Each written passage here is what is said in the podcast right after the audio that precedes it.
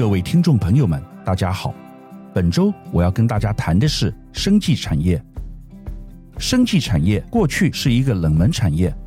我自己做投资银行很多年，到现在为止，连很多生医产业的专有名词都没有搞懂。但不知道各位有没有注意，最近整个全球的生技产业正在爆发。我们看到的第一家市值上兆美元的生技公司，美国的礼来 （Eli Lilly）。另外，丹麦也有一家做减肥药的公司，诺和诺德 （Novo Nordisk），市值超过丹麦的 GDP。台湾也有很多生技的公司，这两年积极透过兼并收购壮大版图，宝瑞就是最好的例子。除了 AI 以外，近年来最受投资人关切的可能就是生技产业。随着大家财富的增加，每一个人对健康似乎都越来越重视。本周，我想就这个题目跟大家做一些分析。二零二一年疫情肆虐下，各国政府大力投入新药研发以及疫苗开发，连带使得医疗产业蓬勃发展。我国医疗技术独步全球，唯独生技产业裹足不前。政府二零二一年通过《生技医药发展条例》租税延长。解放了四十年累积的生计实力，生技产业步入百家争鸣的战国时代。法人预估，去年生计整体获利约两百三十五至两百五十亿元，年成长率二十七趴，创下新高。今年应该会更上层楼，达三百三十亿元，年增三十八趴，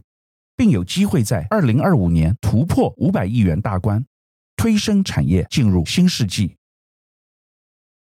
今年六月，美国 NBI 生技股价指数上涨三点二趴，不仅因生技医疗年会有新药与治疗技术的成果发表，又因为升息将告一段落，资金行情重新关注股票市场，类股轮动下，生技医疗类股也有相对涨幅。法人认为，生技类股利多不断，投资人可趁早布局。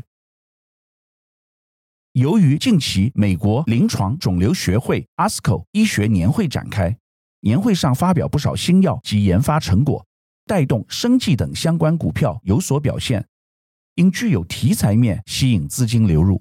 故生技类股近期表现亮眼。只要生技类股价有拉回，就是进场布局的最佳时间点。我们来看一下国外疫苗大厂的状况。根据 Fierce Pharma 于二零一七年发布的疫苗厂排名，默沙东 Merck、葛兰素史克 GSK 和赛诺菲 Sanofi 等疫苗大厂名列前茅。虽然二零二二年新公布的十大疫苗厂排名经历了大洗牌，但辉瑞大药厂依旧高居首位。辉瑞在疫情期间一直在疫苗市场发挥极大的影响力。该公司与 BNT 合作进行 mRNA 研究和全球生产。BNT 在 COVID 疫苗针剂 Comirnaty 的成功使该公司跃居第二位。排名第三的是中国疫苗厂 Sinovac 中国科兴，它去年销售额超过了一百九十亿美元。莫德纳在上一份疫苗排名时还未有任何产品销售，但今年的营收却大幅超过其他竞争对手。排名第四。新冠肺炎改变了许多人的命运，也加速了创新改变的步调。莫德纳就是最佳的例子。这间诞生于二零一零年的公司，聚焦于研发 mRNA 科学传递以及制造，有着与传统生技公司迥异的科技新创特质。在组织结构上，不同于外商药厂，莫德纳部署重点人力于研发。品管、供应链、商业功能的员工仅约六分之一。莫德纳的第一个商业产品 mRNA 疫苗是在疫情高峰的庞大需求中催生。在美国国家卫生研究院 NIH 主动接触询问下，莫德纳善用 AI，将疫苗开发研制过程压缩在不到一年内，于紧急使用授权 EUA 状态下问世，陆续供应全球超过十数亿剂疫苗。全球委托开发及制造服务 （CDMO） 市场竞争激烈。生测会分析，全球制药 CDMO 产业仍然为欧美与中国主导。全球前十大 CDMO 药厂中，欧洲占六家，美国两家，中国以及韩国各一家。若以二零二一年总产值来看，生策会指出，瑞士百年药厂 Lonza 以年营收五十六亿美元排名全球第一大厂，是莫德纳疫苗开发生产的重要伙伴。全球第二大为中国药明康德与药明生物，总营收为五十二亿美元。药明康德凭借独特的业务模式，积极在欧美建厂。根据台湾药商宝瑞的评估，全球生物药品 CDMO 年复合成长率达十一趴，市场规模将从二零二二年的一百一十三点八亿美元成长至二零二四年的一百七十二点五亿美元，其中又以北美为第一大市场。看完了疫苗厂后，我们再来看美国与丹麦制造减肥药的公司。美国制药巨头礼来公司 （Eli Lilly and Company） 宣布，根据临床试验结果，其研发中的减肥新药 r e t a t r u t i 能有效助受试者甩肉二十四趴，为历来最可观的临床数据，也凸显其争抢规模千亿美元减肥药市场的努力。礼来于今年六月二十六日宣布，在针对三百三十八名肥胖或超重者进行的中期临床试验中，每周注射一剂十二毫克 r e t a t r u t i 药物的受试者，经历二十四周治疗后，平均减重十七点五趴，远高于对照组的一点六趴。四十八周后接受药物治疗者，平均减重二十四点二趴，高于对照组的二点四趴。礼来如今市值已逼近五千亿美元，已成为全美市值第九大企业。同时是全世界市值最高的健康照护业者，而另外一个生产高效减重药物 Wegovy 的丹麦制药巨头诺和诺德 Novo Nordisk 市值也跃升至四千两百亿美元左右，一度挤下法国路易威登集团 LVMH，成为欧洲最有价值的公司。Wegovy 是一种每周仅需服用一次的减重药物。它会让人们感觉已经吃饱，因此会减少饮食并减轻体重。这种药物现在正透过英国国民保健署 （National Health Service） 服务体系和私人市场销售。近年来，诺和诺德的市值激增超过三分之一，达到约四千两百亿美元，超过丹麦国内生产毛额 GDP 的约四千零六十亿美元。看完国外的药厂，我们接下来来看台湾国内的药商宝瑞。宝瑞是一家从代理商起家的台湾药商，九年并购全球六药厂，透过收购加代工合作模式，快速与国际大厂连结，成功将药品行销全球一百个国家，晋升台湾生产能量最大的药业集团。期间营业额快速翻了五十倍，明年更渴望向百亿扣关。宝瑞的模式是收购资产制药工厂，并承接代工订单，逐一将产品线研发及市场补齐，而非去买一个对方不要，甚至想要处理掉的赔钱资产。尤其是工厂属于固定资产，在资金取得上更容易获得银行端支持，在金流上较无问题。宝瑞一步步并购。有了卫彩代工时机，才能进一步谈下美国 Impax 旗下益邦制药、格兰素史克 GSK 加拿大厂以及伊甸生医、安诚国际药业等并购案，也让宝瑞的 CDMO 业务从小分子到大分子，从细胞株开发、制程开发、分析方法开发、剂型设计到品质控制、检测服务等，为客户生产临床和商业量产药物。完整建构出宝瑞一条龙 CDMO 业务。宝瑞的并购案并非单纯的银货两器买卖，双方仍保有合作模式，会签三年到五年的代工合约，有一个合作关系在，对方会希望你好，才会愿意给较好的合作条件。宝瑞只要把品质顾好，按时交货，把公司管理好。让对方无后顾之忧，能专注在开发端，双方处在更好的生命共同体上，加速前进。我们观察生技业与半导体业的发展历程有很多相似之处。当产业成熟到生产设备可以模组化、制式化后，CDMO 代工业就开始出现，而模组化在制药业里叫做制程配方。现在大分子药发展越来越快，随着法规要求的东西越来越清楚，也已开始出现模组化设备。大分子药代工业的趋势已成型。除了宝瑞外，有多家药厂争相投入。当然，代工业同样存在技术差异，大家拼的是良率。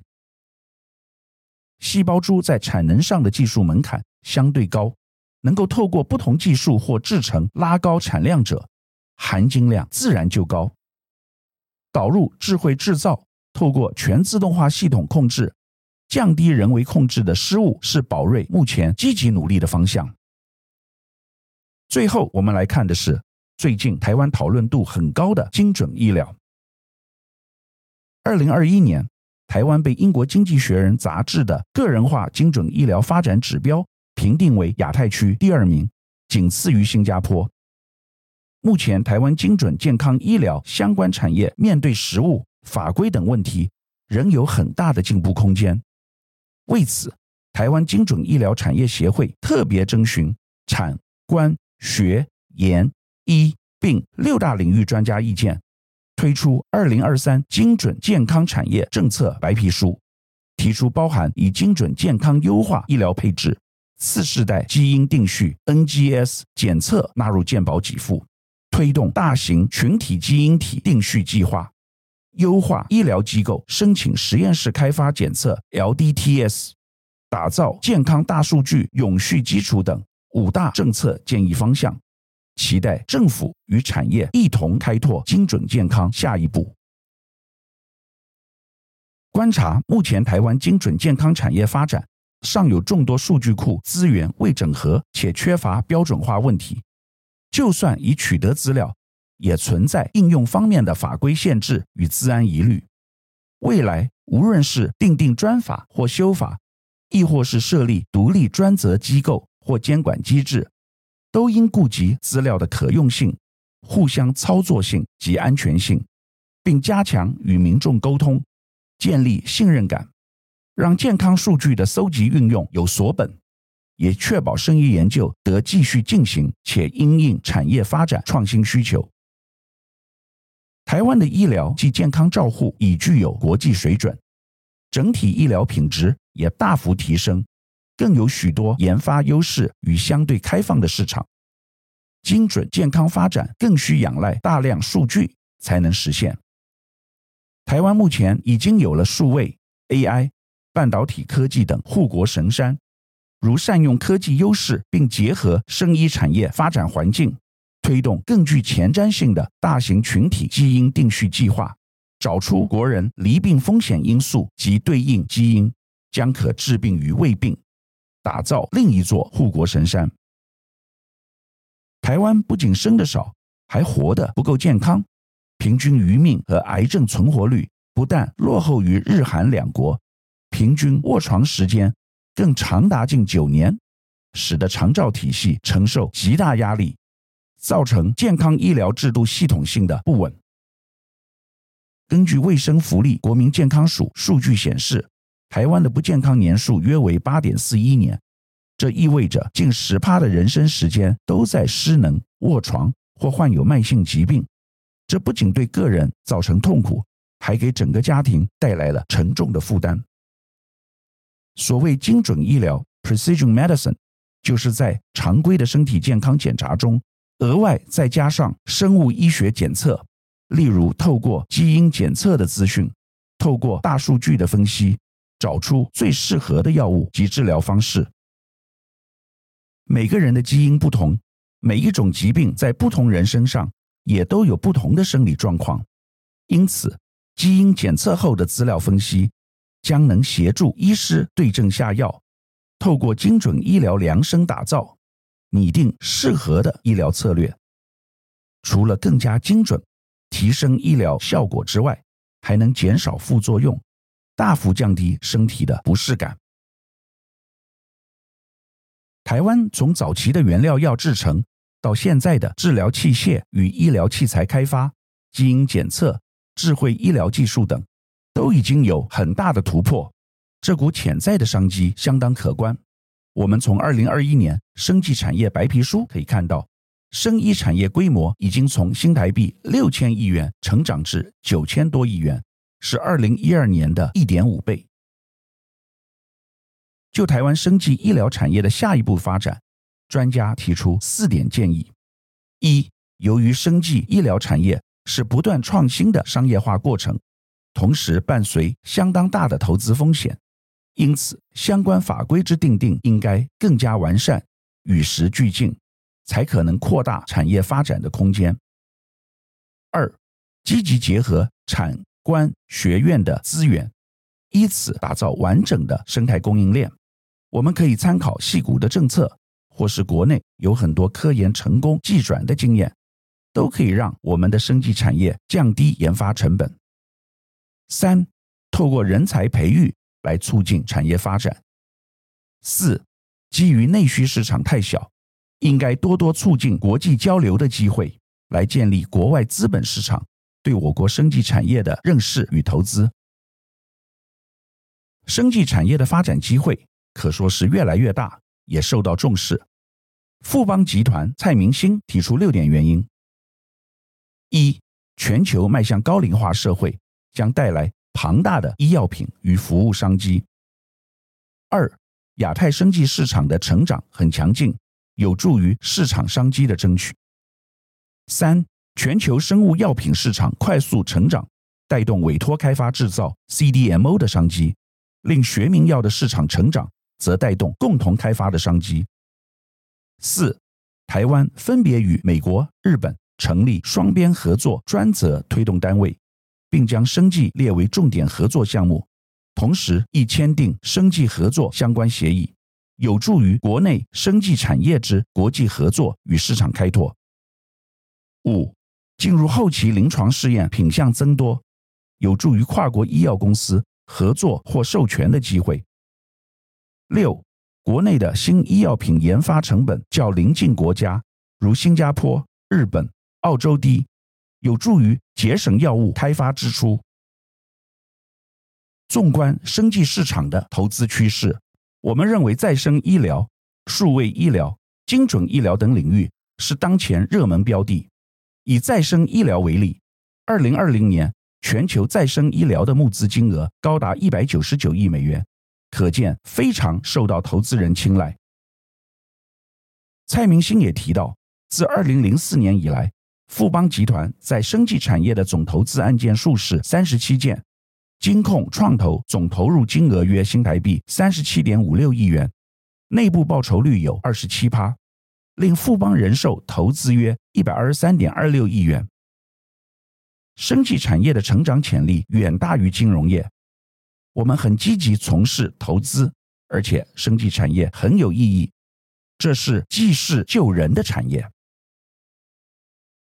台湾历年来在医疗与健保体系国际评比与国人满意程度上都名列前茅，生技产业是其中重要的支持力量。